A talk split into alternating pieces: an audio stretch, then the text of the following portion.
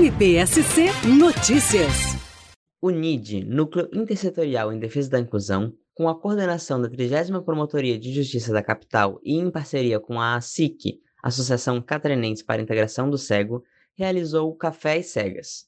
O evento, aberto ao público, promoveu a inclusão ao proporcionar a pessoas com visão vivenciar a experiência de pessoas cegas ou com deficiência visual no desempenho de atividades cotidianas. Vamos ouvir o promotor de justiça Daniel Paladino, que esteve presente na ação. Esse evento promovido pelo MP em parceria com a SIC, Associação Catarinense de Segregação ao Cego, ele é realmente indescritível, ele é marcante, extraordinário. Eu acho que impactou e vai impactar na vida de cada uma das pessoas que aqui participaram. Uma experiência sensorial, de inclusão, de reconhecimento da deficiência, mas não da sua incapacidade para a realização de atividades no dia a dia.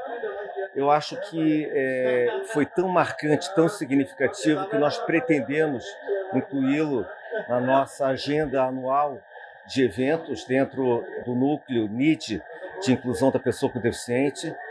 Então, o ser humano ele dispõe de tantos sentidos, tantas outras habilidades, tantas outras potencialidades, que a visão é apenas uma delas. E ela, com isso, não é impeditivo de que se execute tarefas, se desenvolva atividades do, do cotidiano das pessoas.